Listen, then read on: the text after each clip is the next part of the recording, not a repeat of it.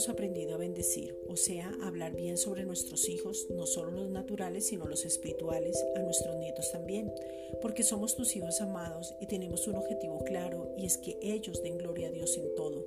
Romanos 4:20.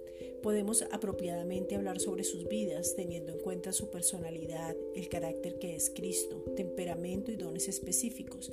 Entendemos tus planes y propósitos sobre cada uno de ellos, porque somos un solo cuerpo creados en Cristo Jesús para buenas obras, porque tú ya has preparado de antemano todas estas cosas. Efesios 2.10. Somos tu especial tesoro y nos has dado una herencia que es Cristo mismo. Hebreos 9:15. Padre, te pedimos en el nombre de Jesucristo que tengamos clara la identidad, el propósito, el destino y permanezcamos enfocados. Hebreos 12 versículos 1 al 2. Nuestros hijos son más que vencedores porque Cristo venció en la cruz de Calvario y nada los puede separar de tu amor. Romanos 8:37. Van a escuchar tu voz y tener seguridad y van a ser guiados por el Espíritu Santo. Romanos 8:14. La sabiduría de lo alto es sobre ellos y van a tomar las mejores determinaciones. Santiago 3:17.